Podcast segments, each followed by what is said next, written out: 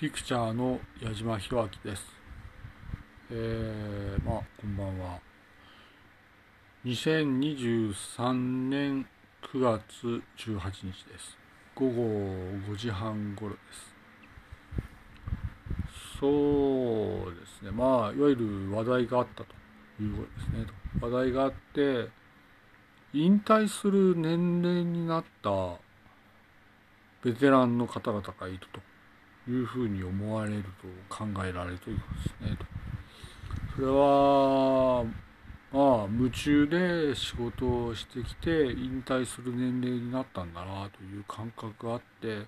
ああそうなのかともう現役で無理なんだなというのがある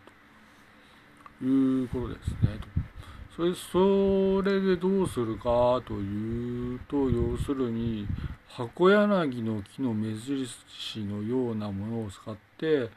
引退したベテランの方々をそれぞれに集団で住ませるのがいいのではないかとは思いますね。ただいわゆるそれはまあなんだろう昔の感覚で言うと庄屋のようになってひなびて暮らすのかなというとそうでもないと。いわゆる偉いと。偉いということはイコール情報系に つながるということでございましていわゆるどんな職業でも偉いということは引退後の人生が危ないということなんだなというふうに思います。つまり偉いイコール引退が入ると。引退した時に明らかに生命の危機になってるんだよと。いうふうに行政の方にお話したいということですね。と。そうするといわゆるどどうするかっていうとつまり例えばですね政治家を引退したと。政治家で燃え尽きて引退した時にいわゆる死ぬんじゃないかと。いうふうに思うということですねと。それは今日思ったんですがいわゆるあなたとあなた何やってるんだというふうに思って追ってっていわゆるどうするんだろうと思ったら書類送検ですね書類送検になったと聞いてましてそれはそのねと書類送検だろうと思うんですよとそうすると引退した年齢になって引退したんだという認識にならないんだなという感覚もあっていわゆる高齢になるにつれて丸くなっていかなきゃならないのに昭和の昭和のように暮らせないんだなという感覚があると。そうするとまあ全国に連絡をするんですが引退する年齢になったかならないか見極めて引退だなと考える時に引退させると。それでいわゆる大事故にならないように配慮しなきゃならないんだなというふうに思いますね。まあ私がその自衛官だったのでまあいわゆるもう元自衛官なんですがいわゆる引退する年齢になった時にいわゆる引退したということですね。で引退して次の職業に就くまで3年間休んだ形になりますねと。そうするとこの3年間休んだ時に生きるか死ぬかのことがまあ凄まじく続いたというのがあるんですねと。そうすると日本はいわゆるその馬車馬のように牽引してきたいわゆる他の職種のベテランの方が引退の時期になるんだなと思うんですねと。それはいわゆるまあ自衛官が引退するんじゃないと。それはなんか知らないけどまあ消防官の引退だったりあるいは何だろう政治家の引退だったりするんだとその時に政治家が引退する時っていうのは生きるか死ぬかになって死んじゃうんだろうなというふうに思った今日だったということですねと。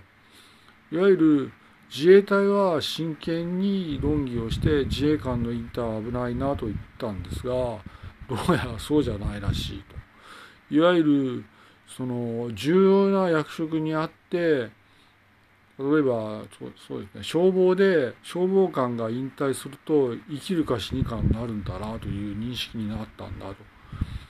いうことですね。つまりこれは引退したんだというふうに見ると分かるのであって例えば新聞社の記者が引退をすると。新聞社の記者が引退をすると新聞社の記者が引退したということになるんですねと。それで新聞社の記者が引退すると生きるか死にかになるなというのが如実にあっていわゆるいろいろとまあ私の場合は外を歩いて見てるんですが引退したんだなというふうには思わないけどももう一山あるよとは思うものそうじゃないと。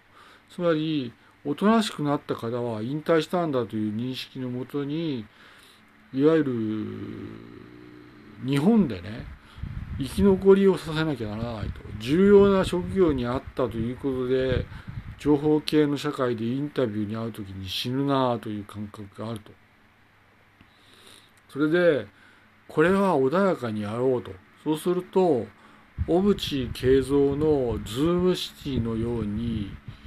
考えるんだと。小渕恵三はいわゆるズームシティを実現した男で胸を張れる男だというのがあると。そうすると小渕恵三の建設したズームシティはやはりいいのかなというふうに思うと。ただいわゆるその時に小都市をまあいわゆる形成する日本になるんだろうと。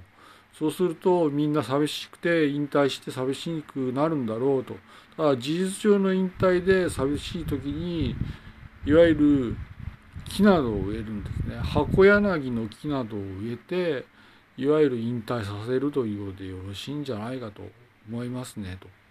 そうすると仲間で集団になれて優しい人生かなとこう思います。まあ 私も悪口がかなりあって軍人軍人と言われるので あ俺は違うんだよと。軍人ではないんだよと思うんですがいわゆるいちいち言ってもわからないそうするとなんで矢島弘明がいわゆる安定したかというとそれはその元自衛官の方が少数集まったので安定したといわゆる元自衛官で小都市を形成したので安定したんだということですね。そうするといわゆる矢島弘明が今生きてるおかげっていうのは所属したその自衛隊が元自衛官の小さな集まりですね。どれくらいがまあ元自衛官の小さな集まりがあってそれで生きてると。なんとか生きてるということですね。と。そうするとその平成時代を牽引した偉い方々が引退の時期に入ったので何とかしようよということでお願いしたいと。まあ、小渕恵三が形成をしたズームシティのようにすればいいんだなということでお願いします。はい。埼玉から矢島弘明でした。今日自責を追ってたら、なんか知らないけど、書類送検になったなと。これ何だろうと考えていったら、いわゆるそれはあなたとそれはあなたちょっと考え方が違うんじゃないかということですねということなんでまあまあちょっとまあちょっと触りを触れるといわゆるその男化粧をしてたと。男化粧をしてると。それで挙動不審で捕まったんですがいわゆるマスクをしてると。マスクしてますねでいわゆる職務職職務質問をされてそのパトカーに乗せられると。パトカーに乗せられて職務質問をされていわゆるマスクを外すと。マスクを外すといわゆるマスクが怪我をしていた顔なのにマスクの下はいわゆる綺麗な顔だったと。いうことですね。こういうことがあって何だろうかなと思ったら大事件を起こすと。いうのがあってこれはお葬式までやったんであってそれは書類送検だったんですがお葬式をやったと。お葬式をやった時に書類送検だろうというのはあるんですねと。それでお葬式やったので書類送検だったんですがいわゆるまあこの方はいわゆる引退した政治家と考えるのがよくその何としても暮らさせようという地元ではあると。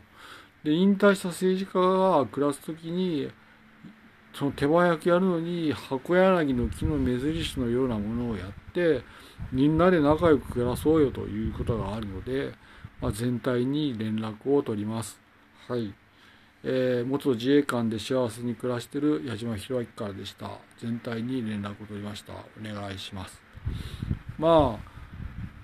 安くやろうよと。それで絶対に安全にということでお願いします。埼玉から矢島でした。失礼します。